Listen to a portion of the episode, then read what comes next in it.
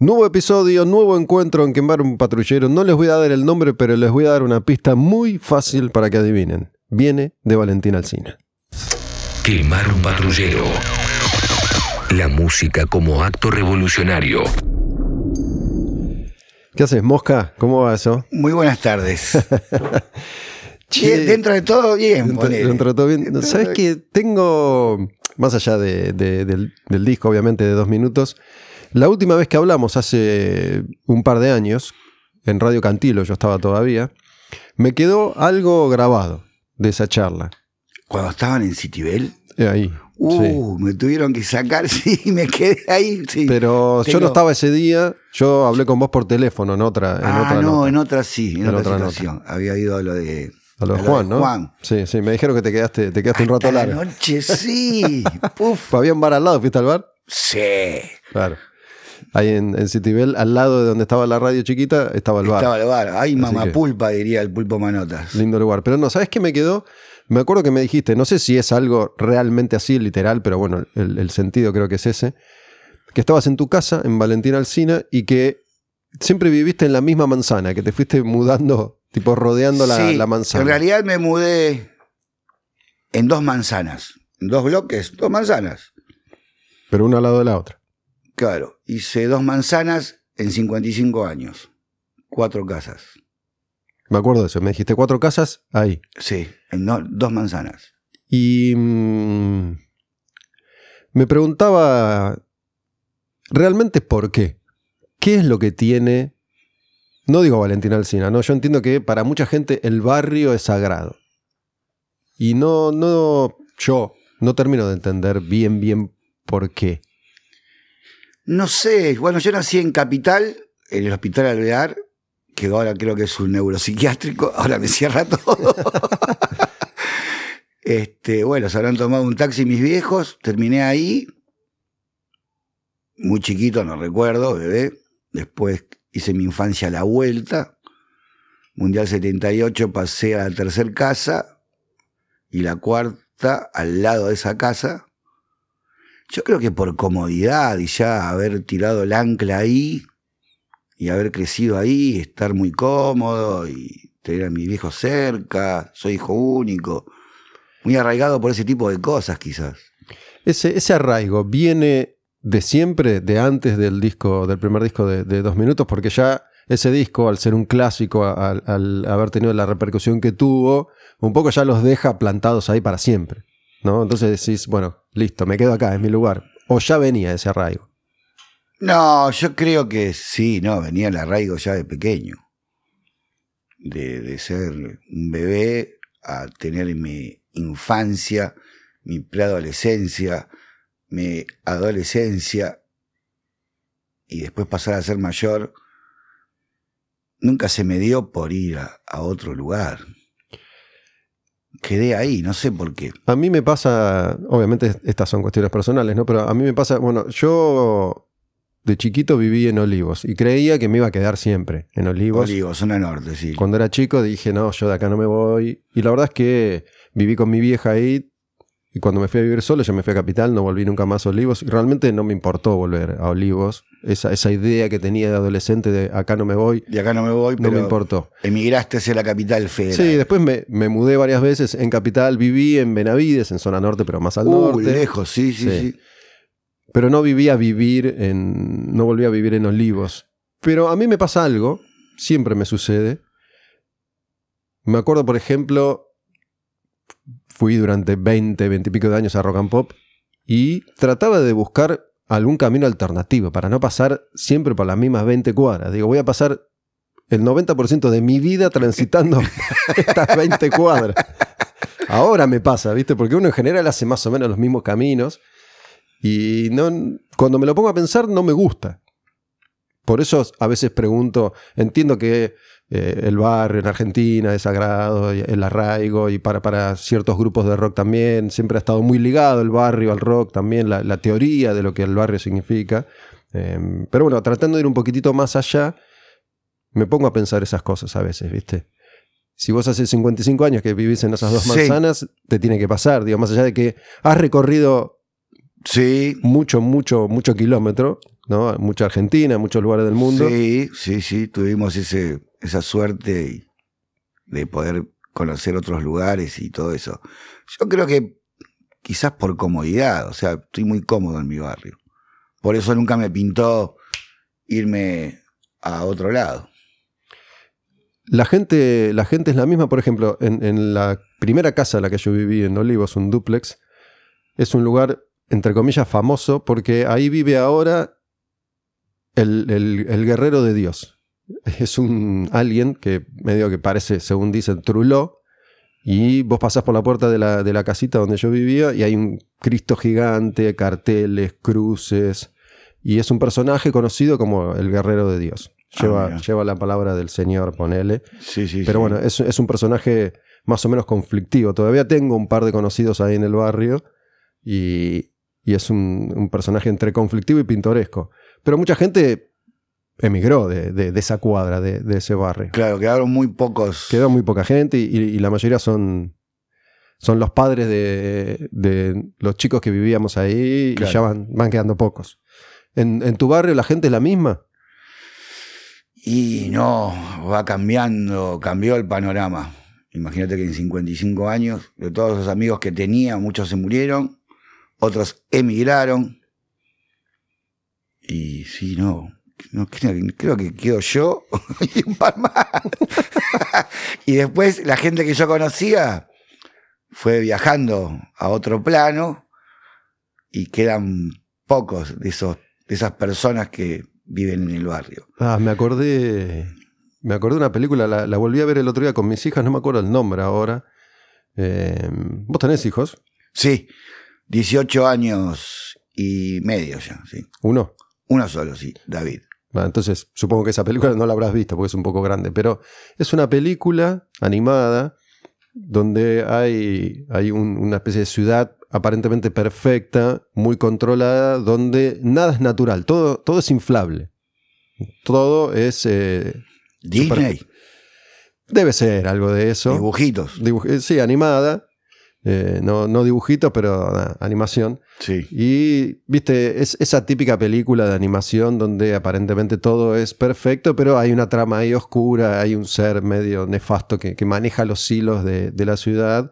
Y es una ciudad que enriquece a esta persona en base a lo que él produce, que es artificial. Entonces no queda una sola planta, no queda un solo árbol, no hay nada natural. Pero hay un pibito, ese pibito que siempre tiene la inquietud de que quiere saber un poco más y descubre, descubre que esa ciudad tiene un límite y que más allá del límite hay algo desconocido. Cruza ese límite y es tierra arrasada. Todo muerte. Posapocalíptica. Claro. Y va con su bicicletita hasta que llega a una casucha. Y en esa casucha hay un personaje Y es el único que quedó ahí. El renegado. Te, imaginé a vos ahí en Valentina Alcina solo. no me voy más, no queda nada. Claro, claro, claro, se entiende, se entiende. Pero bueno, resulta que e, este personaje fue el, responsable, de alguna manera, en que la tierra quedara arrasada, porque había unos árboles preciosos y este los empezó a talar y empezó a hacer guita con eso. Y bueno, ¿viste cómo son las películas animadas? Sí, sí, sí, sí. Al final eh, es un, happy ending, entre comillas, pero bueno. Pero te imaginé ahí. Clavadísimo. Inmortal, aparte. Vamos, Highlander. Christopher Lambert. Qué muchacho ese. Porque hablaste también de gente que, partió a otro plano, qué sé yo. Sí. Em, supongo que deben haber atravesado distintos tipos de muertes, estas personas a las que hace referencia. Eh, sí, de todo tipo. Gente que eran amigos tuyos de, chico, por ejemplo. Sí, muchos emigraron, fallecieron, de todo un poco. Tenemos de un crisol de, viajes a otro plano de todo tipo. Por ejemplo, alguien que, haya sido cercano a vos. Eh, Guille, que jugamos a la pelota en la cuadra de niños, un, un, mosquito, no un mosca, y nació como un, no sé qué enfermedad tenía, como que no crecía y supuestamente iba a durar poco, pero duró una bocha, Guille. No creció mucho. pero tenía una enfermedad. Sí, no recuerdo cuál era. Pero aguantó bastante, Guille. ¿eh? Sí, sí, sí. Hace un par de años que. Llegó a los 50, por lo menos. mm, Cerca. 40 y algo. 40 y Hace algo. un tiempo se fue. ¿Pero fuiste amigo siempre? Sí, y seguía viviendo en el barrio. Sí, sí, lo veía. Y muchos que, bueno, se casaron, se fueron para otro lugar. De esa pandilla eh, quedé yo y Papa el bajista, que es como mi hermano, que también es hijo único y lo tengo a ocho cuadras. Somos los de Valentina Alcina, así, ancladísimos. Va a estar ahí, va a ser tu soldado, entonces van a estar los dos Sí, además, aparte hice todas mis, mis tropelías musicales con él. con él. Sí. ¿Es el único que está con vos de siempre? Eh, sí, y el indio, bueno, pero el indio, Casi. eh, sí, era del barrio siempre, ahora no, no vive en Alcina, pero cuando empezamos a tocar, había un chico que tocaba y duró un par de shows y después entró el indio. Y ahí pasó a ser dos minutos, estaban los cuatro fantásticos de Liverpool, nosotros éramos los cuatro fantásticos de, de Valentina Alcina, por supuesto. El Manchester de zona sur. Sabés que, bueno, me, me contaste que, que habías escuchado el episodio este que grabamos hace bastante ya. Sobre Hace Valentina poco lo escuché, hace un par de semanas. Fuimos a Paraguay, teníamos tres shows. Estábamos en un hotel copado, así. Y una tarde me acuerdo que pusimos así el celu en altavoz y nos quedamos con el baterista escuchando un par de cosas. Y escuché, escuché el podcast que estaba referido a, al- a nuestro primer disco. Valentina Y Alsina. aprobaste, te, te gustó. Sí, no. Estábamos, me acuerdo, tomando bebidas espirituosas, nos reímos un poco y viste, a veces viste, paramos, que íbamos al baño, que esto, aquí en Cancún, y estuvo bueno. Sí, sí, estuvo muy bueno. Es más, te mandé creo que un... Sí, ya, ya habíamos hablado. Ya, ya te había contactado yo para. Para Sí, veníamos hablando, pero como que no... Casi todo el tiempo estoy pim, pam, pum, de acá para allá. ocupado, estás ocupado. Pero bueno, ¿te parece bien? Lo, lo grabamos hace bastante, está disponible ahí, lo tienen, que, lo tienen que buscar. Ya hay más de 250 episodios, así que hay que, hay que buscar un poco. No me acuerdo, la verdad, que, que decíamos, pero. Bueno, yo tengo, tengo, ¿sabes qué? El primer recuerdo que tengo de, de ustedes es cuando había salido el disco y fue ¿no? como un boom. Yo laboraba con mi viejo en ese momento en una oficinita muy chiquita en, en el microcentro. Eh, mi viejo laboraba con computadoras, arreglaba, vendía. Eh, fue como, como uno de mis primeros trabajos, digamos, después de ya haber terminado la secundaria hace unos años y no, no saber bien qué hacer y arrancar para hacer algo, porque ya me sentía como muy inútil. Pero bueno, yo odiaba ese laburo, lo detestaba. Pero era lo que había en ese momento. En ese momento estaba esa posibilidad. Y para mí era un refugio, no siempre disponible, escuchar la radio, rock and pop. No siempre disponible Sí, porque mi viejo no, no quería que escuche, no quería escuchar rock and pop. Entonces, en general no me, no me dejaba. O por ahí escuchaba con si él no estaba. Pero me acuerdo que habían ido a presentar el disco, a hablar del disco, a, a cuál es, al programa de, de Mario. Y yo estaba, no sé, ahí. Yo en- sí, hace 200 años sí, sí, luz. 94, cuando salió Y el disco. sí, el disco 94. Pero tengo ese recuerdo, de- el primer recuerdo de, de dos minutos. Después eh, otros tantos.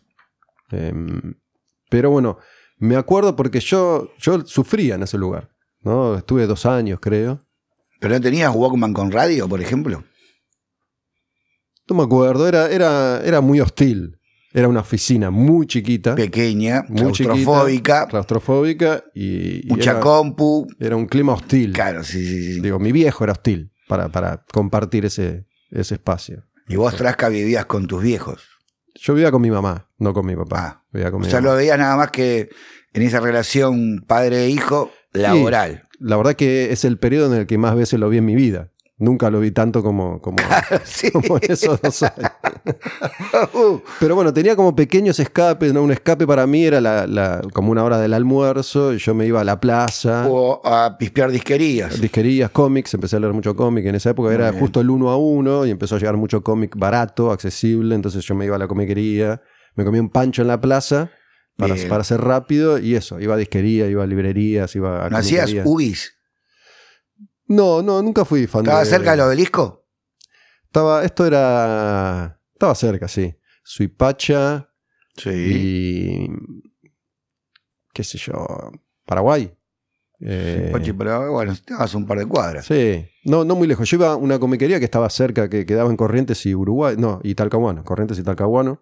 Sí, que- una pequeñita, a media cuadra de tribunales. Sí, en Telequia se llamaba. Sí, yo iba a comprar cosas de Marilyn Monroe, me acuerdo. Bueno, sí, un, un lugar muy lindo que era una librería muy chiquitita y abajo había un sótano y ahí estaban los cómics. Compraba la Metal Hurland, Heavy Metal y un par de cómics más. Bueno, y esos eran los pequeños refugios que, que yo encontraba en esa época. Era tu isla de, Sí. de placer, ¿no? Y después tengo otro recuerdo, eh, no sé si vos lo, lo tendrás presente. eh, recién me acordé además porque eh, estás con dolor de muela y estás tomando agua y antibióticos. Sí. y dijiste que no podés escabiar estos días. Sí. Y me acuerdo, no sé si vos te acordás, pero fue una nota, viniste vos, Pil y Cristian Aldana. Iban a hacer un show, las tres bandas. No me acuerdo si era Violadores o, o Pilsen. El otro show y dos minutos. Que lo quise, Y vos- lo quise boxear. No, no tanto, pero lo, lo- lo- lo trataste mal. Lo trataste mal. Yo tengo una de rock and pop que me echaron. Fuiste echado. Fui echado, sí. Digamos, Bueno, eh, dijeron- alguien, alguien te retiró, alguien que estaba con vos. Mi novia de ese momento re- habrá sido. Estabas Pero yo tengo la tengo el flash en mi cabeza que no era en tu programa, sino en el programa de. ¿Tu productora era Hernán Petris? No, Petris no, no laburó en Rock and Pop hasta hace unos años. Bueno, alguien me Petris invitó era a- de Match Music. Sí. Tengo un flash de que fui a Rock and Pop. Eh, Esto que yo te digo pasó. Sí, Probablemente hicieron una, una ronda de notas eh, en esa oportunidad porque era un show. pero no yo me acuerdo que una que me echaron que sí, yo estaba re caliente con el chabón. Ya pasó, caducó. Sí, pero que a mí me llamó la atención. Nu- Nunca más hablamos sobre el tema. eh, pero en ese momento no sé si, si fue algo, alguna boludez personal que. que Sí, pasó, personal, sí, sí, sí, sí, sí, tuvimos nuestros, Pero al- nuestros algo de- encuentros así como que él- ya él- está, caducó. Dijo un par de cosas que no me habían gustado. Como que él no aprobaba mucho. Claro, entonces yo qué sé, si vos decís algo, Claro. ya está, ya pasó, pero sí, siempre quedé venoso. Quedé venoso. Sí, sí, sí, me No, acuerdo. no, si siempre que nos cruzábamos, no. A lo último, nos mirábamos así, esas miradas. Mm, Pero no, nada. Ya, ya está, ya fue, ya De caducó. una, de una. Y todo, todo ese recorrido tuyo en particular, porque la verdad que sos, sos un sobreviviente, ¿no? En todo sentido, en todo aspecto. Eh, la banda. Soy leyenda como Will sos- Smith. La banda también, digo, hace, hace 35 años cumplimos. muchísimo tiempo que están tocando eh, y, y vigentes y con mucho laburo, me estabas. me estabas Sí, por suerte, súper agradecidos Y de eso. Sí, sí. digo, no, no sé en, en qué momento de, de tu vida consideras que, que estás desde lo personal, digo, más allá de, de la banda. En lo personal estoy súper ultra bien. A nivel muy bien. O sea, con la banda, amor, familia, amistad. O sea, estoy así en un 360 al infinito y más allá. ¿Y ha, ha sido Todavía así no vi la película. la, la nueva? La nueva. Me La gustaría Buzz- ir a verla. Buzz Sí. Lightyear, la de- sí, sí, me gustaría ir a verla. Pero viste las otras, to- todas las Toy Story. Sí, las Toy Story las vi todas. Cuando mi hijo era pequeñito, sí. Esa, esa- esas y muchas más, ¿no? Este, ¿Este estado de bienestar es tu estado habitual, más allá de algún entredicho, o has tenido etapas más, más oscuras que se han prolongado en el tiempo? Y supongo que sí, he tenido etapas oscuras. He tenido etapas jodidas, sí. Sí, en un momento estuve enfermo y tenía una medicación así, re power, me acuerdo. Y estuve como tres años y medio así desintoxicado. Sí, bueno, no me quedaba otra. Era esa, era como que el bonus track que te da la vida, ponele. Sí, hace mucho tiempo, eso fue en el 2004 hasta el 2007.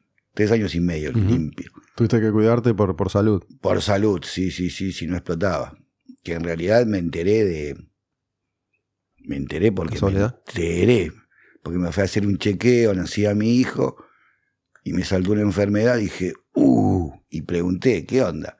Ah, si seguís así, loco, en un año viajás. ¿Qué, ¿Pero qué enfermedad es? Era. Era hepatitis C crónico. Ah. Y te daba algunos medicamentos re contra re fuertes. Y después la negativicé y estuve tres años y medio batallando. Sí, fue el periodo 2004, arañando casi el 2008, con una medicación repotente. ¿Es una consecuencia de- de- del alcohol o no necesariamente? Porque la hepatitis le, le agarra a mucha gente. Digo, de hecho, Sí, pero- aconsejan vacunarse, no todo el mundo lo hace, Claro, hay mucha gente que quizás la tiene no sabe. como, y, y como la ve también. ¿Cuál es la más jodida? ¿La C? Creo que sí. En esa época no se sabía mucho y tenías eh, dos medicamentos. Según el peso que vos tenías, te daban tantas pastillitas para, para el almuerzo y para la cena. Y que se llamaban Riboviri, Reba, nombre raro. Rebovirina, no sé. Era el depende del peso que vos tuvieras y una inyección que era interferón. Plum, te la dabas una, una vez cada semana. Entonces, después te, te hacían análisis, porque era muy fuerte y tenía muchas contraindicaciones, y la rellevé estoicamente. ¿Y, el, el proceso ese de, de oscuridad que se referencia tiene que ver con no poder escabiar o las contraindicaciones, por ejemplo? Todas las contraindicaciones, todas las que tenían, hasta que tuve charlas de, de la gente que traía el interferón, que decía que mucha gente no se bancaba, no se bancaba ese lapso de, de los medicamentos que te daban, que podías tener depresión, caída de cabello, no poder dormir, intentos de suicidio, alucinaciones. Digo, ¿qué me están dando, loco? Y yo las rellevé. ¿No te Bajé mucho. Empecé con 68 kilos y terminé con 44 kilogramos. Vine de México a los tres años y pico, de viajar, tocar, y me agarró una temporada así de verano furioso mexicano, y llegué todo deshidratado, ya entré a alucinar, todo en el avión, no sé cómo subí, y veía, no sé, un mono colgado del ala del avión. Y llegué y entré a hablar pavadas en casa y me dijeron, ¿está drogado? Sí, con la droga que me dio la doctora, no sé. y terminé internado en un hospital de la paternal, no recuerdo el, el nombre del hospital, estuve como siete días, no sé. Ahí me quitaron la, la medicación y me dieron, no sé, inyecciones de hierro porque sabía que estaba, no sé, imagínate, empecé con 68 kilos y terminé con 44 y tenía, no sé qué edad tenía. Estaría arañando los 40. ¿Treinta y pico, mil, cuatro, me dijiste? 2004 empecé, sí, Sí. ponerle para finales de 2004, sí, por ahí, 30 y largos. Y no, nada, sí, esa, fuá, sí, pegaba esa mierda que me dieron. Pero, gané la batalla. No, no Era como hacían- una pala liga donde, ¡guau! ¿No te hacían un seguimiento para, por el. por Sí, sí, sí, sí, sí, sí, te hacían. Pero con el Sí. tema del peso y, y el resto de. Y no, pero esas eran las contraindicaciones, ¿entendés? Había que aguantar esa. Que había gente que no se la aguantaba más, que hablaba con mi doctora, mi gastroenteróloga, y me decía, mirá que esto no se la aguanta cualquiera. Mucha gente de que, que o sea, sus pacientes que tenía en ese momento, había muchos que, que colgaban el tratamiento, ya recontra refue. Yo le di con todo. Era como una especie de Speedy González. Estaba flaquito, pero tenía una velocidad ¿Te, te asustó? eh, que la medicación No, esa enfermedad, digo. No, cuando fui, cuando me entero, fui y dije, uy, loco, voy a tener que dejar de escabiar, no puede ser esto. Mirá que no puedes beber. Digo, uh, y fui a ver como a seis, siete hepatólogos. Y todos me decían lo mismo. En ese momento tu principal preocupación era no poder tomar. Más no poder beber, claro. era- supongo que es una, es una enfermedad jodida, digo, tiene riesgo de vida, ¿o no? Y sí, si no me ponía las pilas y seguía así, Sí, supuestamente tenía, viste que te dan como números, que yo no entiendo nada. Yo tenía como sextuplicado ese numeraje, que lo pasaban, de Sí, seis sí. veces más para arriba. Pero esa es una enfermedad que vos no sabés hasta cuando te haces un análisis. Que vos estás re bien, te sentís re bien, es asintomática. Claro. Y estaba que ya había pasado la banderita del final. Vamos, primero en en el podio. Sí, primero en el podio para, para viajar. Pero no, y ahí dije, ¡fuah! y hasta que encontré la, la última, una mujer hepatóloga, doctora Gándara. Si está escuchando o alguien, te mando un saludo grande, estoy vivo. y, y bueno, ahí empecé. Pero digo, en ese momento no pensaste, uh, me puedo morir, sino, uh, no, No, puedo no, no, más. ahí me cayó la ficha, me cayó un, no sé, ¿Qué ficha te cayó? me cayó la ficha que digo que, uh, loco, me voy a morir, ¿entendés? O sea, no me queda otra. Y ahí caí al planeta Tierra, estaba, o sea, en el planeta Tierra, pero como digo, nada, esto debe ser. No entendía nada yo. Y después, bueno, averigüé, averigüé, averigüé, averigüé. Y dije, uh, esto no es joda. ¿Y cómo, cómo la llevaste esos tres años? ¿Cómo, cómo, cómo hiciste? ¿Te costó No, mucho? bien, me puse las pilas, dije, bueno. Y encima tocábamos, viajábamos por todos lados, grabábamos. Y, y los chicos me decían, uh, loco, no, no vas a aguantar, mosca. Que sí, que sí, que sí. Y, y bueno, estuve esos casi cuatro años sobrio y veía dos minutos de otra perspectiva. Eso te iba a preguntar. ¿qué Era lo muy, era, muy diferente porque ¿entendés? no estábamos en la misma sintonía. ¿eh?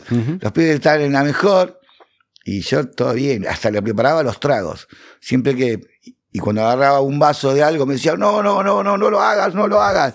Y yo nada más les preparaba los tragos, Olía. los olías, tomá, y así, pero la llevé, pero ¿Y no tuviste un gentleman jamás, ninguna recaída en eso? jamás, jamás. Me puse las recontrapilas. Eso te iba a preguntar, ¿qué, qué, qué viste? Digo, yo te, te cuento algo muy, muy diferente porque no, no tengo yo esa personalidad, pero sí me acuerdo las primeras veces que em- empecé a frecuentar un grupo de amigos que fumaban porro todos los días, ¿no?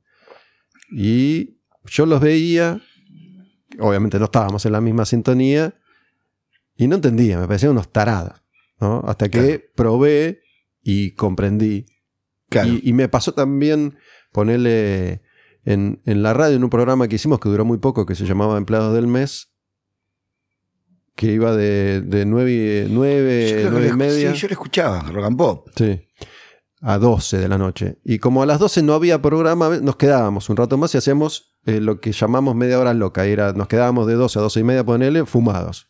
Y jajaja, jejeje. Y un día dije, para, a ver, yo no- claro. voy, no voy a fumar. Y digo, che, boludo, pará. Al otro día le dije, no, no puedo más, es una vergüenza, no podemos hacer más esto. Entonces digo, ¿qué, qué dos minutos veías vos estando careta? Este, no, bien. Y, viste, estaba ahí en el camarín o en los shows, todo. Yo estaba re impecable.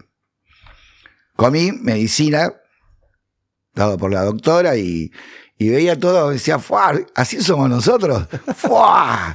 ¿Te Que- que tengo- aprobabas, te gustaba, extrañabas? O, o- No, extrañaba. Extrañaba, sí, pero estaba, yo estaba en la mía, re tranqui, re ahí paradísimo. Y, y no, me reía mucho de las situaciones que pasaban, así. Y lo veía desde mi perspectiva, ¿entendés? Súper ultra sobrio, ¿entendés? ¿Y para el show en vivo, cómo, cómo lo sentías? ¿Cómo lo vivías? No, salía con todo, porque de las, todas las contraindicaciones que tenía eh, esa medicina que me daban, ahí me había pegado onda Speedy González, Mm. estaba muy para arriba. Y dormía poco, me acuerdo. Estaba como acelerado. O sea, tenía muchas contraindicaciones. A mí me pegó bien. Es más, de hecho, cuando yo tenía cada tanto que ir a ver a mi doctora, y la misma gente que traía el interferón, que era una vacuna, una, una inyección, no podían creer cómo me había pegado. Lo único malo, viste, que había adelgazado mucho y que estaba, pero súper espídico, ¿entendés? Y me querían llevar, que hay muchos hospitales públicos, viste cómo está Alcohólicos Anónimos, eh, Cedronar, así. Hay muchos eh, eh, hospitales públicos, hay como gente que es el club de, de la hepatitis C, ¿viste? Ah, mirá. Y me querían llevar como para que dé charlas, de que, que todo sigue. Y digo, no, loco, ¿qué, qué, ¿a dónde me querés llevar a hacer un tour de hospitales para que yo dé mi, mi alegato de que ¿De qué se puede? De que, ¿Qué, qué era lo que te pedían que dijeras? ¿Que No, no, nunca no, le dije que no, que yo tengo mi banda, trabajo, ensayo, ¿entendés? O sea, tengo que ir de tour. ¿Cuándo querés que vaya? ¿Hablar de qué? Digo. No sé, quizás de mi experiencia, no sé, nunca lo hice. Pero que me veían, decía, ¡fuah! Mirá cómo va este muchachito. ¿Y nunca hiciste esa experiencia de Alcohólicos Anónimos, alguna de esas? Eh, una vez fui. Porque me hinchó mi, las bolas mi vieja, loco. Y dije, bueno, voy a ver. Y después dije, es una secta. Y me fui. ¿En qué momento de tu vida fue eso? No me acuerdo, hace un tiempo. Que me hinchaba las bolas mi madre. Y dije, bueno, sí, voy. Pa- Creo que duré una semana. Y dije, ustedes todos son- son todos unos resentidos. Perdón, alcohólicos anónimos, no sé qué. Pero ustedes son una secta. Lo primero que voy a hacer de acá, me voy al restaurante, me voy a pedir una porción de asado y me voy a tomar un vino, loco. Y con soda. Nos vemos. No, Mosca, no te vayas. Bueno, imagínate, ¿no? Dije, no. Iba en contra de mi voluntad Mm. en realidad. Yo creo que, que ese tipo de cosas, eh, cuando uno tiene excesos, creo que yo, ¿no? En mi caso, lo veo más como hacerlo uno porque uno tiene la voluntad y ganas, como lo hice cuando empecé con el tratamiento que te comenté anteriormente. Yo no fui a ningún lado. Dije, bueno, desde hoy empezamos de nuevo. Un gentleman inglés. Y así. Y cuando termina ese tratamiento, te dicen, bueno, ya se, se estabiliza eso, ¿cómo, cómo lo definiste? Algo. Sí, se, negati- se Negativiza. negativiza. Vos te haces un análisis especial y aparece la enfermedad no detectable. Y lo primero que hice, me acuerdo que estaba, no sé si en Sadaic o Adicapif, y veo a los chicos que estábamos ahí y dije, ¡fuah! Voy a buscar una cartita que te dan todos los parámetros de esos números que no entendés. Walter Velázquez, la la la la la, no detectable. Lo primero que hice, había cobrado plata, estaba, me acuerdo, con Jorge Rossi, el bajista de Intoxicados. Sí. Y dije, vamos a tomar algo. ¡Uh! Y nos fuimos, nos tomamos un taxi y terminamos en el bar británico en Parque Lesama. Imagínate, ¿no? Con Enrique Sims. Enrique no estaba. No recuerdo, porque yo fui cadete de cerdos y peces. Y tuvimos una tertulia súper agradable. El Mosca volvió a las pistas. Episodio 1. ¿Te, te, te habían advertido? ¿Tenés que seguir cuidándote? En realidad, eh, sí. Sí. Sí, sí, sí. Pero bueno, era un día de festejo, imagínate. Pero igual seguiste festejando hasta hoy, ¿o no? Cada tanto. ¿O estás más, estás más medido que, que antes? Sí, ponele un poco. Un poco. No te digo, oh, pero sí. ¿Sabés que dijiste, no sé, hablaste, dijiste Londres o Inglaterra, no sé qué dijiste recién, y me, me acordé, hace también hace un par de años, estaba charlando con Sempe, de... Eduardo. Sí, con Eduardo Sempe, de Rocky Reggae, no sé en qué situación estás ahora, a veces hay ciertos nombres que uno no sabe si tirarlos, si ponerlos sobre la mesa, pero bueno, en ese momento estaban trabajando juntos, no sé si... si no, ahora no, no, no, no, estamos. Sí, bueno. habíamos grabado, ¿qué grabamos? Grabamos el último de estudio que es Valentina Alzheimer, que salió por Rocky. Ujú. Y algo más grabamos, no me acuerdo. Amigos de lo ajeno. En, en este caso él me, me estaba contando de... La vez que fuimos a Inglaterra. Sí. ¡Oh! esa fue buenísima. Me contó no todo- recuerdo, creo que 2018, 2019. Y hace, sí, sí, dos, tres años, una sí, cosa sí, así. sí.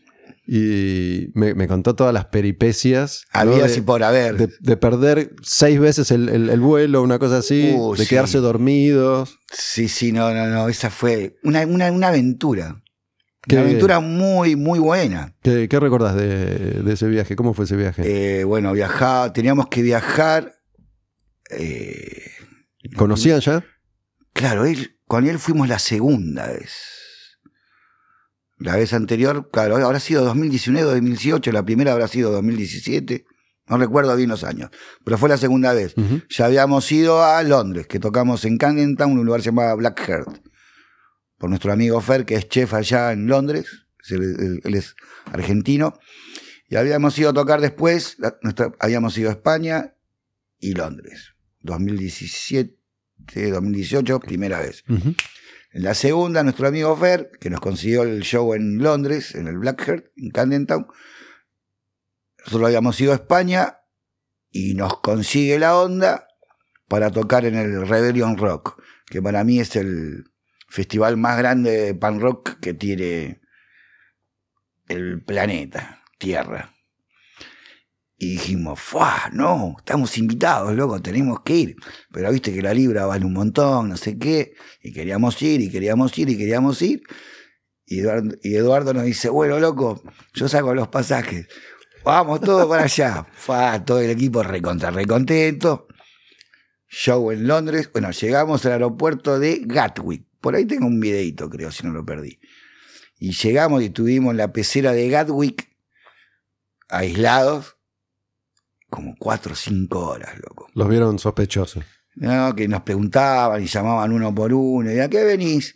No, vengo al Rebellion Rock. Y, él, na, na, na, na, na, na, na. Y bueno, hasta que nos dejaron salir, hicimos el show en, en Blackheart, Londres, Camden y ahí alquilamos dos autos. y nos fuimos a Blackpool, que es al norte de, de Inglaterra. ¿Vos manejás? No, no, No. Soy una persona responsable, Gustavo. No, pues aparte yo no manejé nunca en, en Inglaterra. Sé manejar, yo le robaba el colectivo de la línea 15 a mi viejo. ¿Tu viejo era colectivero? Sí, colectivero de la línea 15, Mira. el número uno. Papá tenía auto, entonces cuando se llevaba el auto, yo sabía dónde quedaban las llaves y le robaba el colectivo y salía a dar vueltas por el barrio. Un mosca adolescente. Adolescente. Con papá siempre, por supuesto. Mi aliado en tropelías. Y que, que bueno, pará. A- quiero, quiero volver al colectivo, pero cerremos esta historia. ¿A lo de, lo de Inglaterra? No, digo, nunca, nunca manejé, pero entiendo cómo se maneja de la derecha, entiendo que es confuso para aquel que no está Bueno, acostumbrado. Eduardo saca, se alquilan dos autos. Nosotros éramos los cinco dos minutos, Eduardo y el sonidista, siete. Se alquilan dos autos. Saca un auto Eduardo y creo que a las tres cuadras lo choca. claro, viste que es Sí, al revés. Es todo al revés. Y es medio complicado. Sí, sí, sí, sí. Y las pistas allá es un caos. Menos mal que no manejo. Y choco. Lo chocó al toque, sí. Sí, sí, no, eso fue, fue una linda experiencia. ¿Ese festival, qué, qué festival es? Rebellion Rock. Se hace todos los años. Bueno, ahora en pandemia se, se cortó. Son como, calcularle, tres días. Depende. A veces lo acortan. Y ahí tocan casi todas las bandas 76 para arriba. O sea, podés ver a UK Subs, a Cock Sparrer, a Cockney Rejects, a The Addicts, a Toyers, a GBH, a Exploited, a alguna que otra banda americana que invitan. Es muy punk rock inglés, 77, 80 y pico, y tocan tres días como si fuera un shopping en Blackpool con diferentes lugares para tocar y vos llegás al día y te fijas en una planilla a las nueve y cuarto toca Coque Sparrer a las 10 está tocando GBH en el otro salón a las once y cuarto está tocando Exploit y así no es está buenísimo es el Disney ponele inglés del punk Del rock punk. Nada que ver con un Warped Tour o un Vans Tour o el Rock Bowling. Es Es otra más- onda. Es más colorido, más, más soleado, más californiano. El, el espíritu, el, warp, espíritu, ¿no? Claro. El de Rebellion, el Rebellion Rock es, Es más negro, más oscuro. es- está buenísimo. ¿Qué crees que te diga? Yo no te sabes. Y tuvimos la posibilidad de tocar y estuvo excelentemente, zarpadamente bien. Esa, esa es tu, tu, tu escuela, supongo que habrás escuchado de todo, ¿no? No, escuché de todo. De yo. todo. No, no, de todo, de todo. Sí, de todo. Por la parte americano, americana, yo qué sé, bueno, Ramones ni hablar. Misfit, Descendants, Circle Jerks. Bueno, los canadienses, los canadienses NSFU. Uh, te puedo estar nombrando 200 millones de, de bandas, ¿no? Hoy. Como, como, yo me acuerdo, tuve, escuché música, escucho música desde siempre. Eh, Pero vos sos más metalero. si, bien, si bien en un momento me incliné más por el metal, siempre escuché de todo, la verdad que escuché, Está bien, está escuché bien. de todo. Y tuve mi, mi etapa adolescente, que es donde descubro el punk. ¿no? Eh, por un lado, justo salía Violadores, el primero, Sí. que, que para mí Discazo. fue clave. Discazo. Ese disco, y justo yo tenía 14, vos también eras Yo Adolescente. sí era adolescente. y te, te agarran una tapa, no que es No, clave. es un discazo. Ese y el segundo. Después le perdí el rastro. Mm. Y bueno, y descubro Ramones, Pistols, Clash, que es como la puerta de entrada. Es el triángulo, Claro. el triángulo la Trinidad así. Como yo tenía 14, 15, coincide con esa etapa rebelde que uno empieza a salir solo con un grupo de amigos que me creo que soy, viste, eh, un gángster, entre comillas, ¿no? Y Claro, sí, muy sí, de, muy de, de- de mamá, pero bueno, eh, ropa camuflada, salía con, con un fibrón a pintar la de anarquía y bueno, me creía, viste. Sí, sí, sí. Y sí. coincide el descubrimiento del punk con ese momento de, de mi vida. Em, pero bueno, yo me inclinaba más por el lado del, del metal. En tu caso, ¿cómo, cómo fue ese, ese descubrimiento? Y yo entré a Vivar, no me acuerdo qué edad tenía, pero yo compraba mucho, muchas revistas rockeras. La Pelo, El Expreso Imaginario, esas son las que más me acuerdo de, de más chico. Y después había un programa muy bueno en la radio, en FM Rivadavia, que se llamaba El Tren Fantasma. Y creo que el musicalizador de ese programa es Aníbal García, el baterista que en su momento tocaba en esa época en Alfonso se entrega. Y pasaba mucha data buena. Yo ya comprando revistas y, y pa- para que en una radio te pase Divo, eh, Special, Selectors, Sex Pistols, Clash, Ramones, eh, The Romantics, y así te puedo nombrar. Ese programa fue clave iniciático para una generación, Eh, el Tren Fantasma. no sé si hay- algunos músicos te lo habrán nombrado, pero para sí, mí es muy, fue. muy conocido para esa generación. Como, como una ropa que se llamaba 20 y 20, tenía unos separadores muy buenos.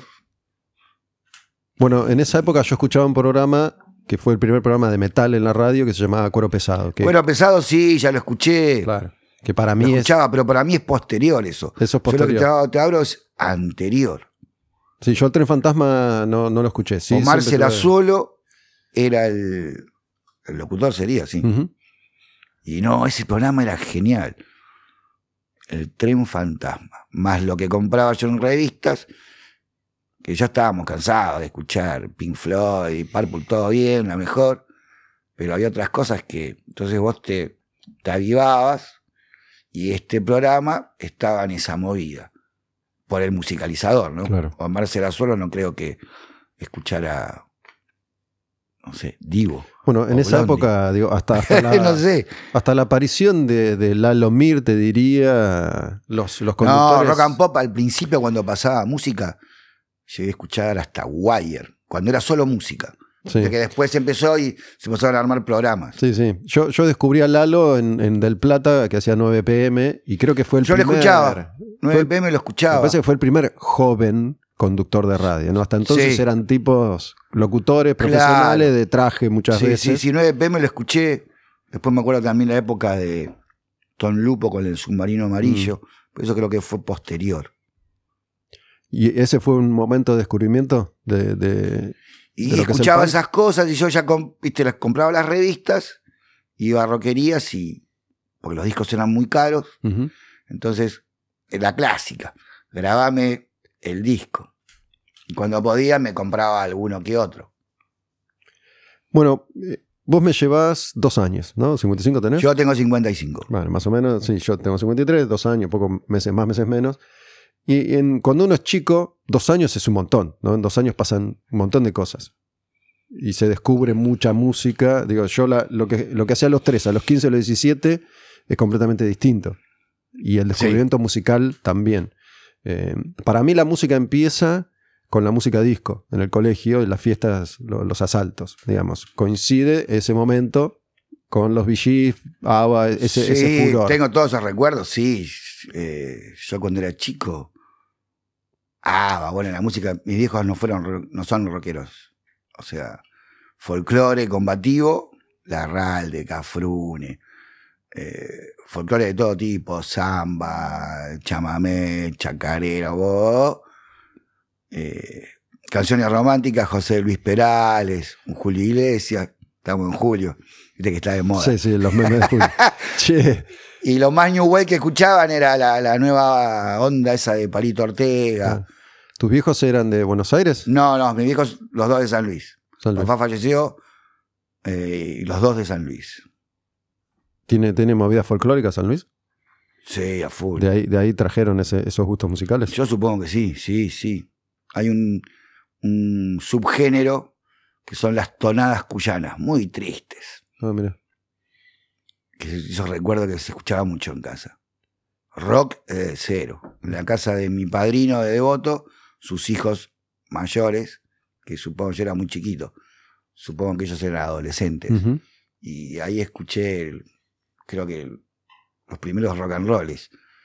Creedence Clearwater Revival, Rolling Stones y Beatles. ¿Y esos son los primeros grupos que te impactan? Y yo era chiquito. Tenía, sé, un mosca con seis años, siete. No casaba Todavía no, entonces. Estaba en otra. Y escuchar la radio, yo qué sé. Escuché de todo. Para mí la Antes música... de llegar a New Wave, el punk y el hardcore, ¿no? Sí, yo siempre hablo de, de- de mi inicio como, como apasionado de la música con, con esa etapa de la música disco porque coincide con, con un momento, si bien era chiquito, tenía 9, 10 años, coincide con un momento clave, ¿no? Se separan mis viejos, me cambio de colegio, en ese colegio tengo nuevas experiencias, esto del asalto en el colegio anterior no existía, yo no sabía qué era. Ir a esos Sí, encuentros sí. con esa música de fondo a mí me, me volvió loco. Claro, sí, yo también curtí eso. Y después Kiss, cuando apareció Kiss, es lo que sí. Claro. Yo lo, yo- los asaltos sí, la clásica. Se escuchaba mucho, creo que el, soundtrack de Fiebre de Sábado por Claro, la bueno, sí, noche, Ese es eh, Gees, ABBA, ABBA, Village People, Village People, todo eso. bueno, todos los clásicos de la música disco. de y después esa- tenías el rock nacional. Mi primer recital con 12 o 13 años fui al Barrock. Que está el, está la- 82, la- ese, ese, que el está el documental, loco. Pero yo no, me- no me, me fui con un compañero y queríamos ir solos. Teníamos creo que 12 o 13 años. Ujú. 14, pero como mucho. Creo que ahí ya éramos muy grandes. Y fuimos con el padre de un compañero mío del cole. Pero sacamos un ticket en que nos perdimos los encargados, nos perdimos B8, nos perdimos Riff. Nos tocó el día de Spinetta Jade, que me recuerdo. ¿Quién más tocaba? Rubén Rada, Lito Nevia, creo que Púrpura, que hacían rock and roll. Y ese fue mi primer recital. Éramos chicos. ¿Y el folclore que se escuchaba en tu casa te, te gustaba o te...? Y lo tenía asimilado por ósmosis. Te ponían el, el- el- el combinado, el grande, el Ramser, y ahí hacían asado, no sé qué, y ponían música. La música no faltaba. Cumbias colombianas, a morir. ¿Y cómo, cómo, cómo llegan tus viejos acá? ¿Vienen acá por laburo? por Se casan allá y se vienen para acá. Y desembarcan en Valentina Alcina, Ya casados. ya casados. Muy loco. Primos hermanos. Son primos tus viejos. Hermanos. Mm. Sí, ahora entiendo todo. Qué genialidad. Sí, el- el- esto que es, Claro, el, claro. el mito de que El sales- mito, viste, bueno, Sí, sí, salen, salen un poco raros. salen con problemitas. Sí, ese viejo, claro, cuando, cuando era chico y se enteran. Sí, ¿de San Luis de dónde? ¿De qué parte? eh, un pueblito que se llama Concarán, que queda como al mm, que está, está pareciendo, noreste. está pareciendo con Carán muy seguido. Black Amaya vive ahí. Hablé con Black Amaya hace poquito. ¿Sabés que me dijeron que vive en Concarán? Bueno, Sí, mis sí. viejos de Concarán vivían en la parte rural, a las afueras, en el campo, y bueno, se casan allá, todo, y se vienen para acá. Y después, bueno, nace el retoño del amor, quien está hablando en este momento, y acá estoy. ¿Vinieron en los 70? No, yo Antes. nací en el 67. Ah, vos naciste en el 67, en los 60. O sea, sí, los finales de los 60. Sí, sí, una locura. ¿Y tu hijo te- cómo, cómo termina siendo colectivero? Y mi viejo hizo la colimba en Mendoza, manejó. ¿Cómo se llaman estos? Que en Mendoza hay todavía, los que van enganchados de un riel eléctrico, los trolebús. Sí, tipo una especie de tranvía. Claro, manejó allá, plum, blam, blin. A mi hijo creo que le faltó manejar un tanque de guerra, un barco. Y en el tren también estuvo, pero no sé si manejaba. Y sí, siempre le cabió manejar el chavo. Así de una. Y sí, pues después vino acá, laburó en una línea de colectivos, la 90, y después en la 15, a fundir, hasta que se jubiló y todo. Tuvo Y su propio Tenía colectivo. el, el, el uno, el El uno de la- colectivo número uno. A papá le decían carita de ángel. Y el colectivo le llamaban el pilcha fría, esas cosas de, no sé, ni idea. ¿Y era de él, el colectivo? Sí. Una empresa chiquita, la 15. Ahora no, ya es más grande. Que sale abajo del puente Alcina y termina en, no sé, Pacheco, Benavide. Zona más Norte, sí. Hay, hay varios. Por eso la, la compañía se llama Sur Nor. Claro. Ahí va. Yo la acompañaba a mi viejo y me quería matar. ¿Me acompañás, hijo? Dale, vamos. ¿Hacer la recorrida? Claro, hasta que un día fui dije, no viajo nunca más, loco. Era chiquito yo. Me engañaba con un alfajor y una bebida gaseosa. en la época que era una locura. Mi viejo con el monedero ese de metal que no lo tengo, que bajó. Que te, te decía, voy hasta acá y acá, Sí, sí, ¿viste? sí. Plus, plus, te daban la plata, tenías que manejar, cortarle el boleto, depende de la sección. El otro día no me acuerdo Tac, a quién. tac, tac, tac, yo le conté a alguien, no sé si a mis hijas o a quién le digo, antes el colectivero tenía que hacer todo, Era el pulpo manotas.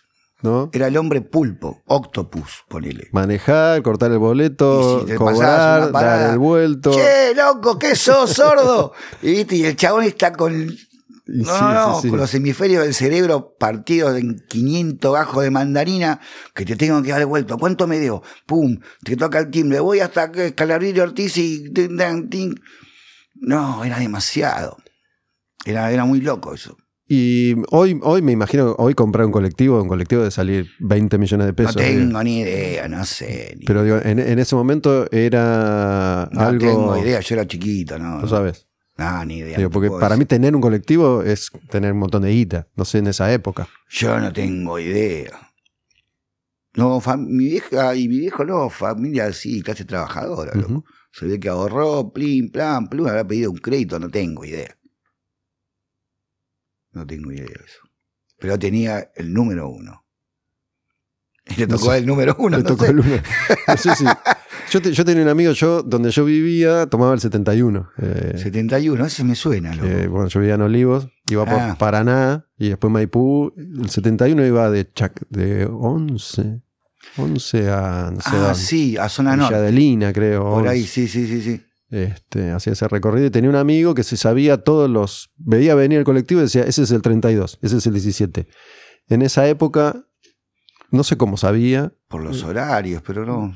Sí, sé que tenían cronogramas los colectivos. pero aparte estaban como más tuneados, ¿no? Porque cada colectivero, No, en esa época su era, onda. era- tenía cada. cada uno le ponía su impronta. Sí, sí, sí, sí. Era el, era el ecosistema propio de cada chofer de colectivo. Cada uno más, más, más bolichero, más colores. ¿no? Sí, mucho peluche, plush, espejito. Claro. Y en esa época podías pasar música. Y toda esa locura. Y cuando vos te afanabas el colectivo, te ibas a dar una vuelta, ¿qué hacías? Íbamos una vuelta por el barrio.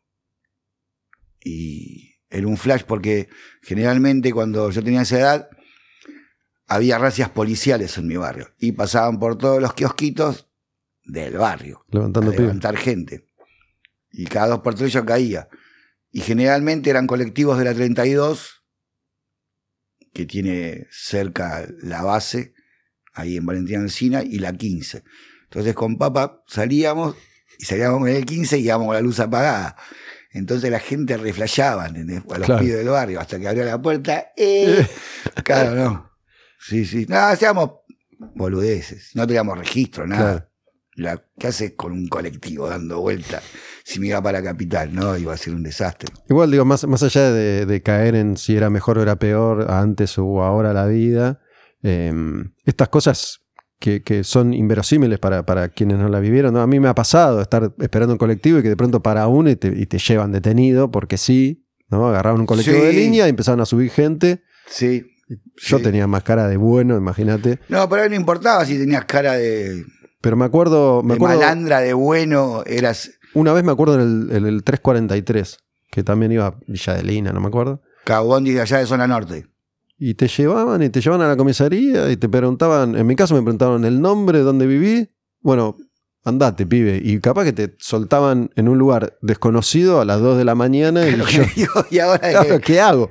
yo creo que en esa época sí, tenían que llenar planillas de. Esto ya en los A ver, 80, ¿no? post dictadura, pero todavía existía. Sí, pero todavía había coletazos. Mm. Y creo que tenían que llenar una planilla de. A ver, De ¿a cuán- detenidos. ¿de cuántos detenidos estamos hablando? Dale, bigote, mete, mete, mete. Y los bondis, claro, agarraban los que estaban de Franco, en los barrios, en el conurbano, no sé cómo sería en Capital. Tuk, tuk, tuk, tuk, tuk, levantaban, uh, iban saliendo de a poco. Y te llevaban por la doble A, averi- averiguación de antecedentes.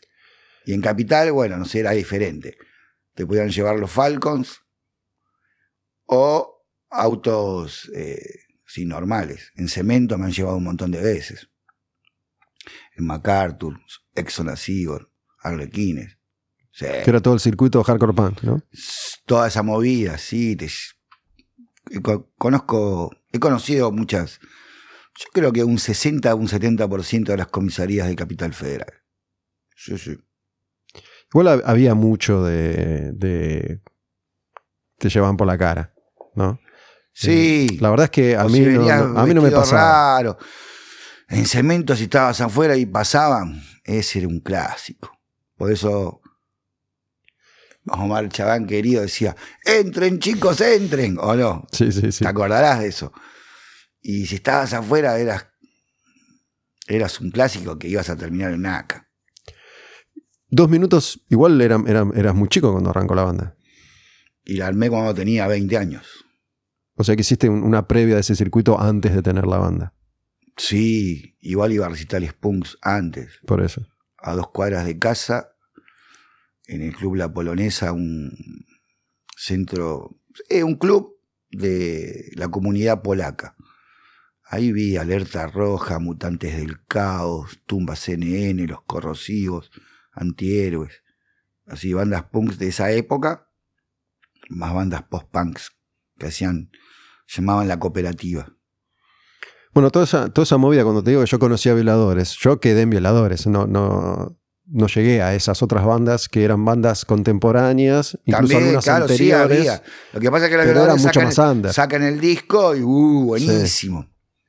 Tuvieron la suerte de poder sacar ese discazo, que es inoxidable, y eran como los más conocidos, porque bueno, yo qué sé. Y bueno, se animaban a pasar mucho los temas en la radio, porque eran más conocidos. Pero había todo un, Sí, había un, crisol de, claro. de bandas atrás. Sentimiento incontrolable, cadáver de niño, descontrol. no, había un montón. Claro, yo conocí todas esas bandas después y conocí a todos los músicos que habían estado en esas bandas después, Claro. pero no en ese momento, no, no curtí No, yo era público. Sí, fui público. Sí, señor. Era, era un círculo muy chiquito también. Pequeñísimo. Era como ir al colegio, ponerle. Che, falta José. ¿Qué pasó? No llegó hoy Tarancana. Claro. Claro, o algo le pasó, no sé, yo qué sé, ponele por decirte algo. Sí, era muy pequeño, sí. Pero por suerte después creció. Pero bueno, eh, em, yo te quería preguntar esto que, que- que te pregunté, digo, ¿en, en qué momento, por ahí fue un proceso, ¿no? Y de pronto te, te- ya te viste inmerso en ese circuito, pero ¿no hubo un quiebre, no hubo algo que te hizo meterte de lleno en la música? Porque para meterte en, en la disquería, en ese circuito, en el under, en las revistas, buscar información, viste, cuando nosotros éramos chicos, por ahí un- un- una palabra era información. Sí, ¿no? Le- obvio. leías en, en- en- en un epígrafe de una foto el nombre de un grupo y era algo que tomabas para después ir a buscarlo. A mí me pasaba con el metal eso. Claro. Eh, y bueno, sentía esa necesidad, esa, es- eso que me apasionaba. Y yo ya de chico, viste, la reflejaba con la música. De comprar las revistas, escuchar. Y creo que, lo, lo primero, esto es re loco. Creo que tenía, con Papa, por supuesto, el armenio. Este. De comprar las revistas, ya sabía que existía la New Way, el pan rock, todo, que era como un nuevo estilo. ¿entendés? Y me acuerdo que había hecho unos flyers pequeños y que no sabíamos tocar ningún instrumento, tendríamos, no sé, 13, 14 años como mucho, y habíamos invitado, habíamos inventado que teníamos una banda llamada Mosca y los Fleet. Los Fleet, viste, por la maquinita que le daba. ch, ch, Sí, pero Charlie Fleet. Claro, exacto. Y le poníamos abajo New Wave. Y no tocábamos, tocábamos el timbre de casa para entrar, ¿entendés? Y me acuerdo que empapelamos Valentina Alcina con eso. Con eso. Y no sabíamos tocar nada. Esa fue mi primer banda ficticia que tuve con Papa. Alucinate. Bueno, la, esa edad. la New Wave, para mí yo lo descubro en ese mismo momento, cuando descubro el punk también. eh, no claro, digo es como el primo B52, hermano. Claro, Es como el primo hermano. Sí, sí, sí. Eh, en ese momento de mi, de mi adolescencia, Blondie, Talking Heads, eh, Todo eso, todo, sí. todo eso lo descubro al mismo tiempo. Este, Y esa fue mi primer flash. O sea, de- ya venía con esa impronta de que, que iba para ese lado, ¿entendés? Era el chico que se sentaba al fondo de todo, no era quilombero, pero estaba con las revistas leyendo. Y estaba en, no sé, en otro universo. Tengo, tengo entendido, ¿no? A mí me, en, en una época me, me- me gustaba mucho leer libros, leí un montón y he, y he leído muchos libros sobre estos gurúes de la industria discográfica internacional, ¿no? Esos tipos que armaron sellos, eh, tipo Ahmed Ertegan, el de Atlántico, Clive Davis, esos grandes productores, Quincy Jones, ¿no? Que estuvieron metidos en, en una este, gigantesca. Y acá hubo un par de personajes. Este, Jorge Álvarez, que es el, el que era de Mandioca. Sí, Eh, y Pelo Aprile es como una figura legendaria Aprile, eh, fua, de la sí. industria discográfica. Y tengo entendido que Pelo Aprile está muy asociado al, al descubrimiento de la banda. Pero y- sí, porque él en ese momento que nosotros grabamos, Que era Polygram en ese que era. Polygram, era el presidente de Polygram, que eran de pelo. Este, claro, era el presidente de Polygram. Y a su vez tenía como un subsello dentro de Polygram, Polygram que era Interdisc, que había editado un montón de cosas, anteriores a nosotros, por supuesto, y su sello también, Pelo Music. ¿Ya existía entonces? ¿O Yo fue, fue creo posterior? que sí, no ¿Sí? sé, porque cuando firmamos, ya no me acuerdo ni qué firmamos. 800 hojas, ¿qué te vas a poner a leer? ¿Cierto? Te da una gana de grabar. Dijimos, total, en un año nos pega una patada en el orto y ya fue. Tenemos el primer disco, wow. Y lo conocimos, ¿no? Un re capo. ¿Cómo, ¿Cómo llegaron a él? Nosotros teníamos manager ya en ese momento y nos dice, luego conseguí contrato para una compañía. Estábamos con Andrés Viñolo. Quizás lo conoces. Lo conozco, sí, sí. Sí. Manager de ataque, de, uh, de violadores también. De violadores. Ahora está con, con Con la H, Malón. Guasones, eh, ¿no? Con Bueno, sí. montones de grupos. Un manager así, No sé si no estuvo con los Pipitos school. también, sí. old school. Y estábamos en ese momento con él. Estaba viejas locas también con él, creo que ataque, ya ni me acuerdo, éramos un montón. Y la cosa que nos dice que, que íbamos a firmar con Polygram. Dijimos, bueno, Yo menciono esta historia porque Pelo April, a diferencia de la mayoría de las personas que laburaron en, en la industria discográfica, era un tipo que sabía y que tenía un oído y que sabía reconocer eh, a un artista o a un potencial éxito, digamos. Claro, por ese momento en Polian era como el capanga, porque era el presidente, y después tenía, había otra gente que eran como los, Sí, que ex- los buscadores. existía esa figura de él que va a buscar artistas para. Y yo para recuerdo que- contratar. Creo que el que nos pispea o, o tiene esa visión de habernos escuchado o algo así es Adrián Muscari, que en ese momento trabajaba para, para Poligram. Ujú. y no sé si tenía así como soldados que les pagaba el fin de semana o algo así, no sé bien, quizá él lo pueda explicar mejor.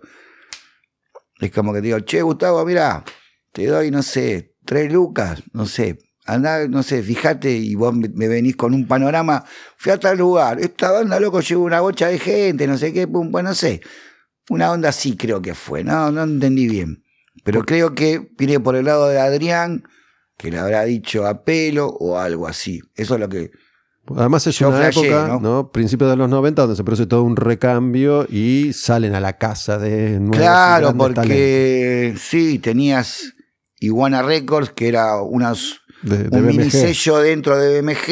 Estaba el otro yo, Caballeros. Eh, estaba. No sé si Babasónicos. Eh, no, Babasónicos. Estaba en Sony. Sony arrancó. Estuvo ahí, estuvo Letal ahí. Salieron muchas bandas del sello Iguana. Sí. Que estaba Martín Rea con Iguana. Claro, Martín Ría fue compañero mío en Cerdos y Peces. Sí, le mandamos un saludo.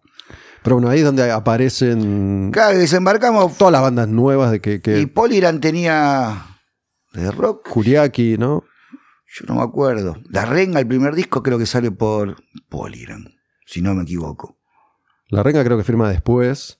que- Nosotros, y no recuerdo qué otras bandas. Después vino Viejas Locas, pero no me acuerdo. Claro, Vieja Loca es uno- unos años un poquito más tarde. Claro. Pero en ese momento es cuando aparece el otro yo, no todo lo que era el nuevo, lo que se llamó el nuevo rock argentino. Sí, ¿no? que participamos. Muerto, sí. Masacre, todo Juana la ahí, Loca, la Los Loca. Brujos. Claro. Todo, todo, Y eran toda todas bandas muy, diferentes. Y todas venían de zona sur. Había, sí, sí, Gran un- detalle. Si te, si sur. pones a analizar, vos fíjate. No, yo me pongo a pensar de ese tipo, ¿no? Mm. De una cuestión geográfica. Sí, sí. Y se hacían los, eh, los recitales de, que los hacía Gustavo Almada, que eran los nuevos rock argentinos. Estaban muy buenos. Almada, Almada eh, no se llama Gustavo. Ahora, ahora se- Almada. Almada, O sea, sí, sí, sí. ¿Estamos hablando de la misma persona? Sí, sí, sí. Bueno, Almada. Me quedó ahí, ahora se me, Sí. se me fue el nombre. No sé, capaz que te veo a y le puse Gustavo, ni idea. Pero Almada era Almada. Es Almada, Almada. es Almada, Es Almada. Almada labura con El Mató. Creo que sí, creo que sí. Y Millonario. también laburó con montones de bandas. Bueno, sí, a full. eh, yo fui con. Yo laburaba en la revista Madhouse en ese momento. Y fui a, a lo que fue el nuevo rock argentino en Córdoba. Que ahí fueron ustedes. Nosotros tocábamos Sí. en el de Córdoba y en el, de el de Gesell. Mendoza. Mendoza, yo fui a Córdoba y fui a, a Gessel. Pero el de Córdoba fue como. Ese fue un descontrol. Estuvo buenísimo. Brujos, Masacre, Los Sí. Muertos, Kuriaki, ustedes, Caballeros, Babasónicos, todos tus muertos. todos en, en un par de micros, con un montón de gente invitada, parando en, en- en una colonia en una, de vacaciones. En una colonia de Casa Quinta. ¿Vos estuviste ahí? Yo estuve ahí, sí. Yo estu- ¿Vos jugaste al fútbol? Hubo, hubo fútbol. Hubo de eh, todo. Hubo de todo. El viaje fue fantástico. y eran dos fechas en, en una, una- en una un disco, lugar. eh, Una discoteca era, ¿no? Ay, sí, no me, No me acuerdo el nombre. Pero no me acuerdo el nombre, pero el lugar explotadísimo. Sí. Y me acuerdo, yo tengo, tengo un par de recuerdos eh, que, que había como unos espacios un poco mejor acondicionados para, para los artistas y después eh, a todos los demás nos ubicaron en una especie de barracas que, que había ahí, como no sé, en el fondo para mí. Y me acuerdo que en un momento se te, te ibas a bañar y se, se inundaba el baño y, y me acuerdo de estar bañándome con el agua por la rodilla. este, y, y comer ahí todos juntos. Y bueno, no, no, después fue ir muy todos- divertido. Ir y venir, claro. Era, era una etapa muy, muy, muy interesante para, para vivir como pendejo, ¿no? Haciendo. No, eso fue genial. Yo recuerdo del bondi de ida. La pasé. Fue un viaje muy divertido. Y, y también, bueno, el evento y el estar en esa colonia, me acuerdo. No, estuvo muy bueno. Inolvidable, creo. El que estuvo ahí creo que lo sabe muy bien. Yo, igual, viste, yo siempre. Yo soy muy inocente, eh, Mosca. Eh, su- supongo que estás haciendo referencias a cosas que. que No, que no, no, no.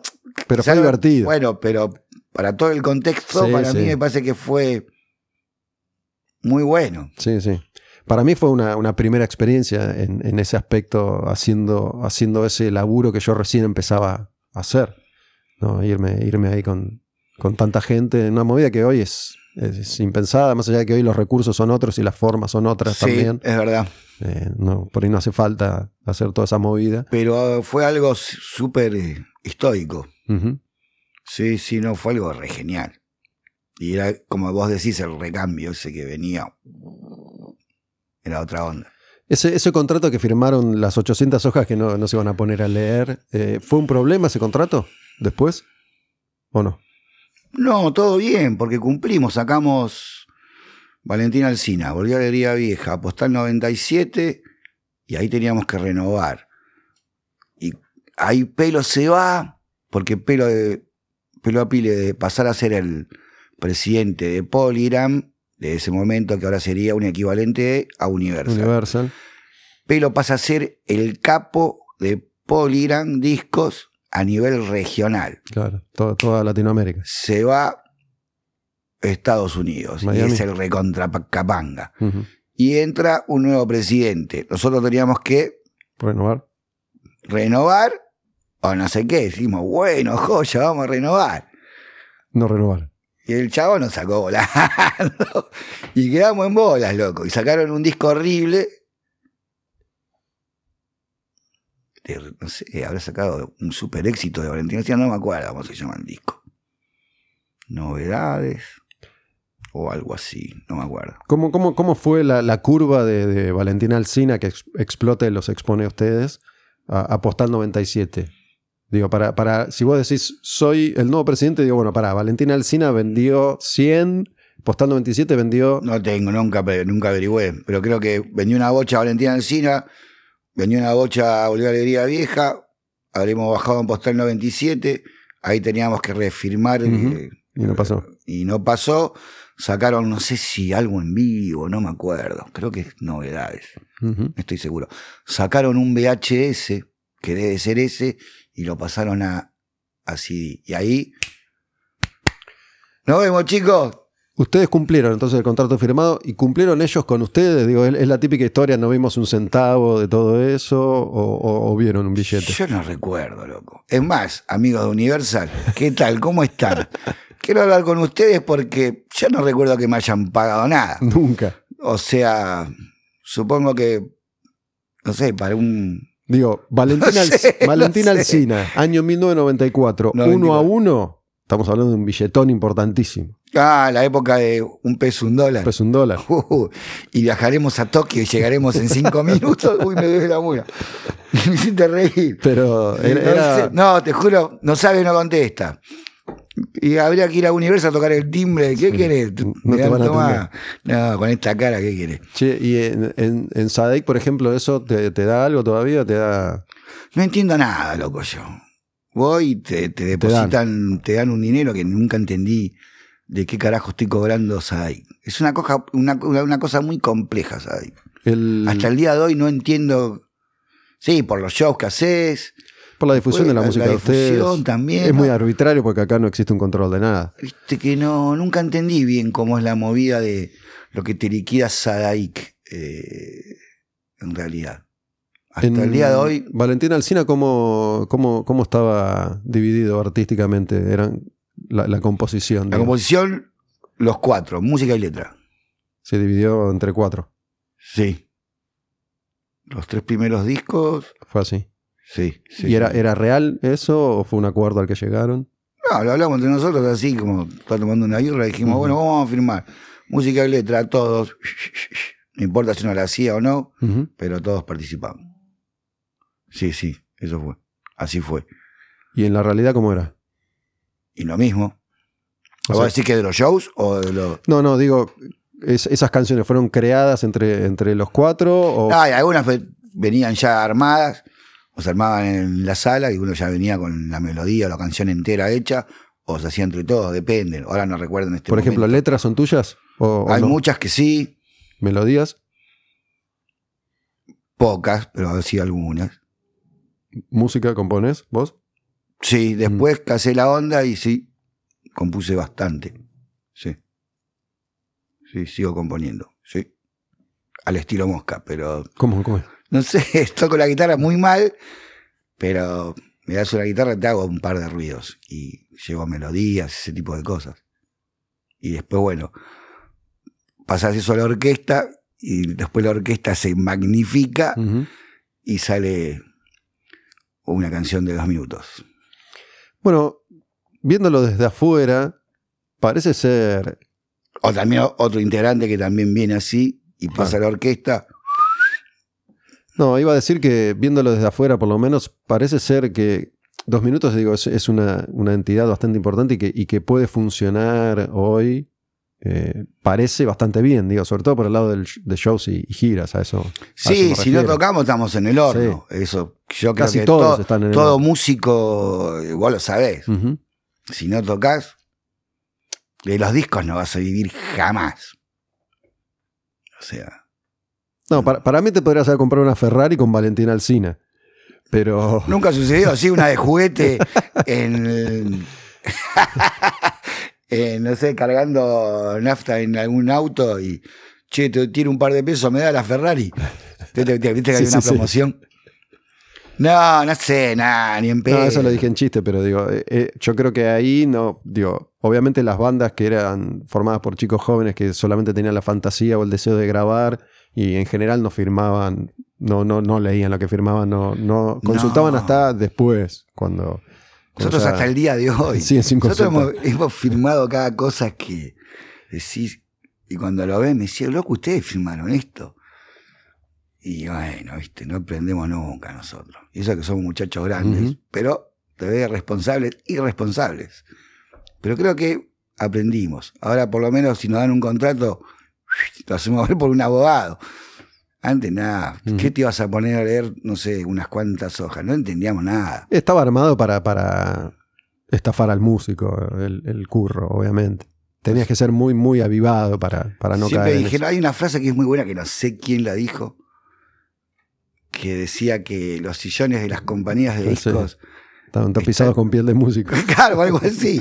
No sé quién fue, quién tuvo esa Eso creo que viene chispa, de, viene de hace mucho tiempo atrás, ¿no? de 1940. me parece.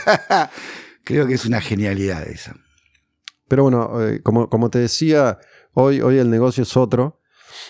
Eh, pero bueno, leyendo todos estos libros que te digo que leí en su momento, les- las historias son, son básicamente se repiten. En general, eh, ahora uno hay, hay piensa. similitud, ¿no? Claro, ahora uno piensa Guns N' Roses, pero bueno, antes de grabar un disco no era nadie, eran cinco pibes por lo que nadie daba un peso, entonces bueno, firma lo que hay que firmar, y le pasó a la mayoría de los grupos que después, bueno, llega el momento en el que tienen eh, la chance de renegociar, si es una banda importante, pero casi todos fueron estafados de una manera o de otra cuando arrancaron. Y sí, viste, es- yo qué sé, la industria de la música es tan rara. Está bueno porque, bueno, las bandas pueden grabar, sea independiente o no, o salgas por compañía, pero es hay que estar, no sé. La música siempre va a estar y va a existir. ¿Y cómo, cómo es la relación con tu hijo? Súper, muy buena. 18 años. El año que viene ya en enero cumple 19. Terminando su secundaria, por suerte, el colegio técnico. ¿Es fruto de qué relación tu hijo?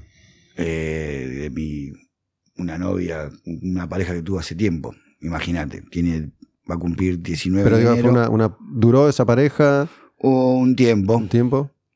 y después bueno, ya no funcionó.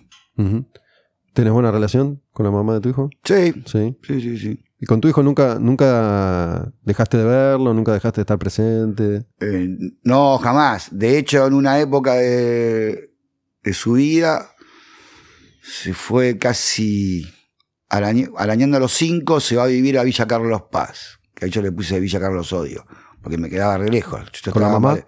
Con la vieja y su nueva pareja. Mm. Se fue de arañando a los cinco hasta los diez. Y no podías ver muy poco. No, y siempre que me iba de tour, por ahí cerca, si iba a San Luis, Mendoza, Mm. Córdoba, iba. O si no, si tenía tiempo, pum, iba a verlo.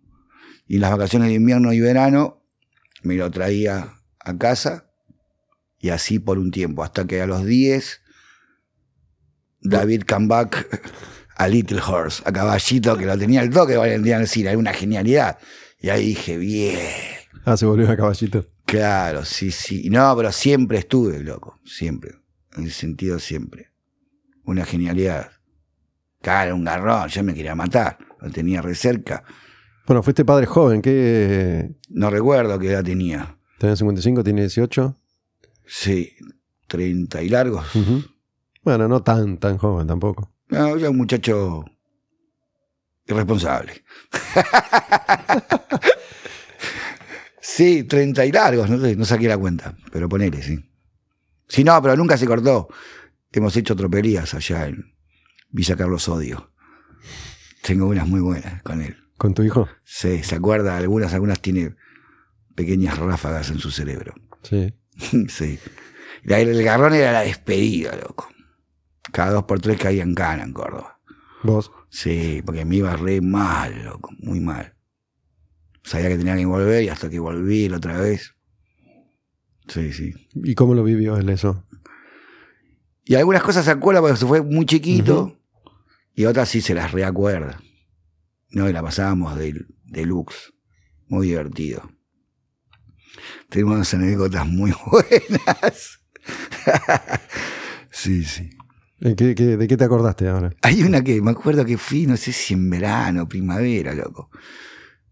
Y así, un, viste que en Córdoba hace calor, cuando sale el sol, blue. Me acuerdo que fuimos a un club, no sé qué, fuimos a comer, todo, pim, pam, pum.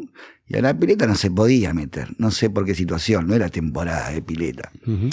Fuimos al club, pagamos una entrada, no sé qué. Fuimos a, como al buffet. Yo me pido una birra, con ese como un panchito, no sé, pa, pa, pa. Y le dije, che, loco, ¿qué hacemos, David? Mirá la pileta, fue qué bueno, hace calor, ¿no? Sí. Listo, vos seguime, loco. Tuc.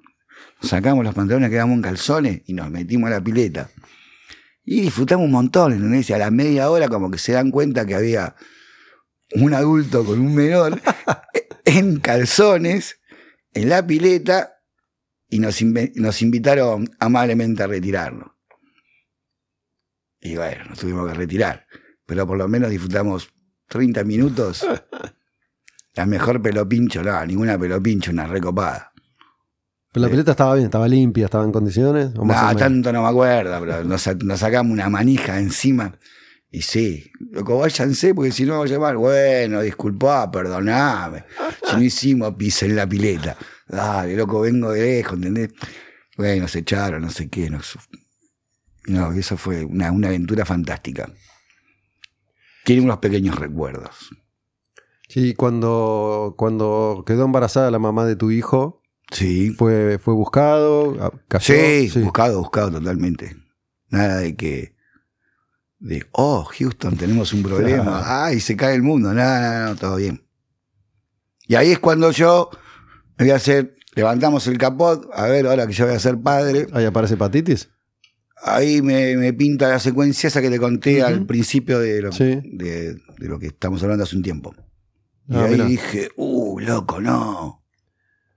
Sí. Bueno, entre comillas, fue en un buen momento, digo, porque van a ser tu hijo y justo te. Claro, sí, sí. Para, para esos algo- primeros dos años, tres años de él. Sí, sí, sí, sí. Ahí, claro, en ese momento fue que me voy a hacer. Levantemos el capot a ver cómo anda el motor. Y, oh, Houston, tenemos un re problema. Sí, sí. Che, ¿y él con el alcohol? ¿Qué onda? No, tranqui. Nada. O poco. No, se toma su cervecita conmigo a veces. A veces nos juntamos a cenar, o viene para casa, a veces no, no toma, a veces se toma una latita de birra. No, re tranqui. No, ¿Cómo, tranqui. cómo sos vos con, con él con respecto a, a esto? al tema del alcohol Sí. y eso. No, yo lo escucho, charlamos mucho, hablamos mucho y, y le pregunto y un montón de cosas y veo, yo qué sé. No es que estoy todo el tiempo con él porque él vive con su mamá, pero no, lo veo bastante rescatado al muchachito. Che, ¿qué, Por qué, suerte. mm, Siempre, siempre se habla de Ricky Espinosa, ¿no? Pero eh, este año se habló Un bastante. capo. Hace poco fue Claro, fue un, un aniversario, un aniversario. redondo. Un número redondo. Y se- Che, ¿puedo ir al baño? Perdón. Sí, sabes que yo también tengo que. Yo Esto no lo hemos hecho nunca, Mosca. perdón, perdón. Cuando pero- hagas una nota dentro de 20 años, creo que digamos que fuimos a hacer pis. Sí, yo no me aguanto Pero más. bueno, hacemos una, una pausita y cerramos. dale. Dale. Qué cosa. ¿Qué- ¿No me, me ves raro? No, no, te veo bien, te veo bien. Le, le dedicamos este pis que hicimos los dos a, a la memoria de Ricky Espinosa, que, que lo, lo- lo mencioné recién. No, no, no, no va a putear. Dale. No, te mencionaba a Ricky porque es obvio. Un capo, un Eh, capo. pero digo, eh, siento que su figura se, se agiganta y se, sobre todo se reivindica con el paso del tiempo. Sí. ¿no? Ahora resulta que todos lo amaban y todos pensaban que era, que era genial. Eh, digo, teniendo muchos puntos. Era en- genial y sigue siendo genial. Sí, sí, pero Porque uno ¿entendés a qué me pasa refiero? a otro plano y, y te quedan las canciones y todo eso, y mucha gente lo habrá conocido de verdad, y tuvo vivencias con él y es. Sí, pero digo, ahora es como que todos lo quieren, en su momento era mucho más resistido. Eh, porque creo que. La verdad es que, digo. Te podría haber pasado a vos, así como se, se murió él, más allá de la circunstancia en la que, en la que él se muere. Y vos estás acá tanto tiempo después. Son, son dos bandas que tienen eh, muchas cosas en, en común, más allá de. Sí, mucha formado- afinidad. Mucha afinidad, de haber Sí, formado sí. parte de, de- de- de una misma escena, si querés. Entiendo igual que como personajes, él y vos son distintos en esto. Me da la sensación de que vos has eh, vivido con más felicidad la vida, a diferencia de él, que siempre tenía esta cosa torturada, ¿no? Em, más allá de esta afinidad, de, de la cercanía de los barrios, Sí, de, de la Ser- es historia súper musical. cercano, sí. Claro. Nosotros Valentina Alcina, ellos de Herley. Él parece haber sufrido mucho más su vida que vos, es la sensación que tengo, al menos. Mm, Bueno, nunca hablé con él así de. En un mano a mano de su vida personal y cómo se sentía interiormente. Yo, eso, eso depende de cada uno, ¿no? No. Pero era algo que él expresaba igual en su Pero arte. en sí, por ejemplo, yo que sé, en el disco del solista, creo que ahí tiene una lírica totalmente diferente, ¿no? Pero además eh, el discurso y el comportamiento, la personalidad iban más hacia, hacia ese lado, ¿no? Eh, digo, yo te, te- te escucho ahora también y, y a lo largo de todos estos años nos hemos cruzado muchas veces, hemos hablado montón, muchas, veces y, y tenés un espíritu en general, eh, no sé, ponele positivo si querés, por, porque no se me ocurre una palabra mejor en este momento. No quiere decir que no hayas pasado tus momentos, eh, pero se nota que disfrutás esta vida que tenés y que tuviste. Y de hecho me dijiste que estabas en un momento esplendor- No, de sí, esplendor. súper bien, Ujú. súper bien. En ese sentido, sí. Sí, no, muy bien. Muy bien. Por eso. Excelente. Salvo por la muela. Oh, Estás, estás con un problema de, de- de muelas. sí, un problema. Tan chiquitas y tan jodidas, loco.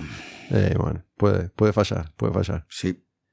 Pero esto, viste, me acordé, me acordé de, de Ricky por, por la afinidad entre las dos bandas, obviamente es, es una asociación eh, obvia, la de dos minutos y, y- y Flema, pero bueno, me, me puse a pensar recién que son dos personajes que tienen cosas en común, pero también son distintos, han sido distintos, han sido diferentes, además de que él eh, quedó, viste, esto de... de- la, la muerte joven eh, es una frase, una, una secuencia que se ha asociado al punk, ¿no? El, el libro de, de Kramer, ¿no? Es el punk Uh, yo Muerte se lo Joven. compré cuando la primera edición la debo tener destruida en casa. Sí, Kramer, Kramer, Kramer. así. Sí, sí, sí. Sí, lo tuve. Es- Después hicieron más ediciones. de. Digo, esto de uno asocia, digamos, quedan Muere- eternamente... Muere, joven y deja un cuerpo bonito. algo Claro, así, quedan ¿no? eternamente jóvenes, ¿no? Eh, Sí. est- estos tipos. eh, al, al no llegar a verlos eh, en, en el avance de, de la vida, que yo, Kurt Cobain va a ser siempre ese rubiecito joven y lindo. Este, Claro. en el recuerdo, digo, ¿no? Obviamente, anda, anda a saber qué hubiera sido la vida de Ricky si, si hubiera sido viviendo, qué música hubiera hecho y, y cómo, cómo estaría hoy, qué sé yo. Y estaría siguiendo haciendo música. Sí, sin ninguna duda. Seguro, seguro. Y Entendemos- sacando buenos discos, lindas canciones. Sí, estaría full. Ricardito sí, a pleno. Pero bueno, se te nota, se te nota bien, se te nota, no sé, no sé si agradecido es una palabra que, que forma parte de tu, de tu repertorio, pero Sí, hay una canción de una banda española que, que creo que no es de ellos. De los Nikis. Y se llama Agradecido. Totalmente agradecido. Sí, no, más vale. mm, eh, totalmente agradecido porque la banda cumplió 35, el otro di- 35 años el otro día. Estamos por sacar algo nuevo. Seguimos en ruta y hasta donde lleguemos, hasta donde se pueda. Eso nunca se sabe. Y esa es la idea.